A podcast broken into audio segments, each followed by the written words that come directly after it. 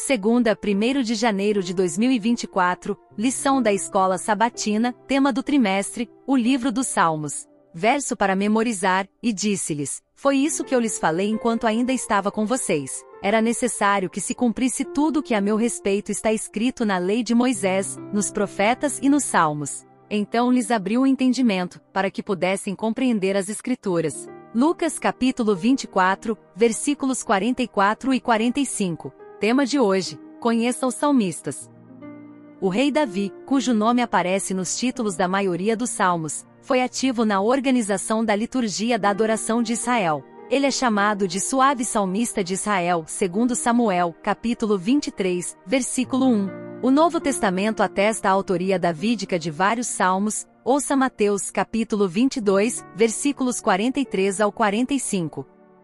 Ele lhes disse, então, como é que Davi, falando pelo Espírito, o chama ao Senhor. Pois ele afirma: O Senhor disse ao meu Senhor: Senta-te à minha direita, até que eu ponha os teus inimigos debaixo de teus pés. Se, pois, Davi o chama ao Senhor, como pode ser ele seu filho? Atos capítulo 2, versículos 25 ao 29. A respeito dele, disse Davi: Deus sempre via o Senhor diante de mim.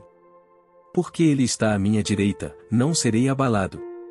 Por isso o meu coração está alegre e a minha língua exulta, ou o meu corpo também repousará em esperança, porque tu não me abandonarás no sepulcro, nem permitirás que o teu santo sofra decomposição. Tu me fizeste conhecer os caminhos da vida e me encherás de alegria na tua presença.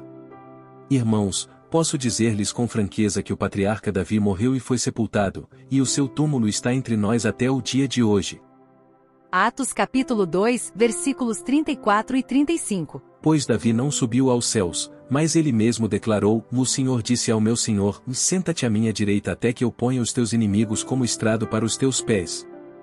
Atos capítulo 4, versículo 25. Tu falaste pelo Espírito Santo por boca do teu servo, nosso pai Davi, e por que se enfurece as nações, e os povos conspiram em vão, Romanos capítulo 4, versículo 6 ao 8. Davi diz a mesma coisa, quando fala da felicidade do homem a quem Deus acredita justiça independente de obras, como são felizes aqueles que têm suas transgressões perdoadas, cujos pecados são apagados. Como é feliz aquele a quem o Senhor não atribui culpa. Numerosos salmos foram compostos pelos músicos levitas do templo, por exemplo, Salmos 50 e Salmos 73 a 83, de Asaf, Salmo 42, Salmos 44 a 49, Salmo 84 e 85, e Salmos 87 e 88, dos filhos de Corá. Salmo 88, também de Emã, o Ezraíta, Salmo 89 de Etan, o Ezraíta. Além deles, Salomão e Moisés foram os autores de alguns salmos. Ouça Salmos capítulo 25, versículos 1 ao 5. A ti, Senhor, elevo a minha alma.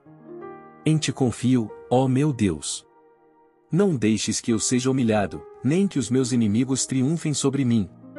Nenhum dos que esperam em ti ficará decepcionado, ou decepcionados ficarão aqueles que, sem motivo, agem traiçoeiramente. Mostra-me, Senhor, os teus caminhos, ensina-me as tuas veredas, e guia-me com a tua verdade e ensina-me, pois tu és Deus, meu Salvador, e a minha esperança está em ti o tempo todo. Salmos capítulo 42, versículo 1 como a corça anseia por águas correntes, a minha alma anseia por ti, ó Deus. Salmos capítulo 75, versículo 1. Damos-te graças, ó Deus, damos-te graças, pois perto está o teu nome, todos falam dos teus feitos maravilhosos. Salmos capítulo 77, versículo 1. Clamo a Deus por socorro, clamo a Deus que me escute. Salmos capítulo 84, versículo 1. Como é agradável o lugar da tua habitação, Senhor dos exércitos. Salmos capítulo 84, versículo 2. A minha alma nela, e até desfalece, pelos atos do Senhor, o meu coração e o meu corpo cantam de alegria ao Deus vivo. Salmos capítulo 88, versículos 1 ao 3. Ó Senhor, Deus que me salva, a ti clamo dia e noite. Que a minha oração chegue diante de ti e inclina os teus ouvidos ao meu clamor. Tenho sofrido tanto que a minha vida está à beira da sepultura. Salmos capítulo 89, versículo 1. Cantarei para sempre o amor do Senhor, com minha boca anunciarei a tua fidelidade por todas as gerações.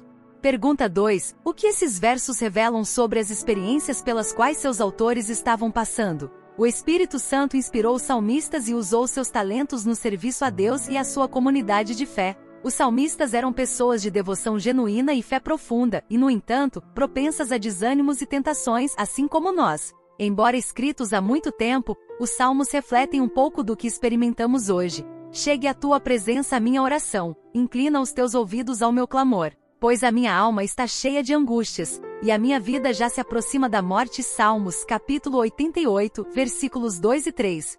Esse é um clamor da alma do século 21 tanto quanto era de alguém há 3 mil anos. Alguns salmos mencionam dificuldades, alguns se concentram em alegrias. Os salmistas clamaram para que Deus os salvasse e experimentaram seu favor imerecido. Glorificaram a Deus por sua fidelidade e amor e prometeram incansável devoção a Ele. Os salmos são, portanto, testemunhos da redenção e sinais da graça e da esperança divinas. Eles transmitem uma promessa do Senhor a todos os que abraçam, pela fé, os dons do perdão e de uma nova vida. No entanto, ao mesmo tempo não tentam encobrir, esconder ou minimizar as dificuldades e o sofrimento comuns em um mundo caído. Como podemos obter esperança e consolo do salmo sabendo que até mesmo pessoas fiéis como salmistas lutavam com algumas das mesmas dificuldades que nós? O próximo tema da lição será um cântico para cada estação. Reserve um tempinho e ouça. Deus te abençoe. Até lá!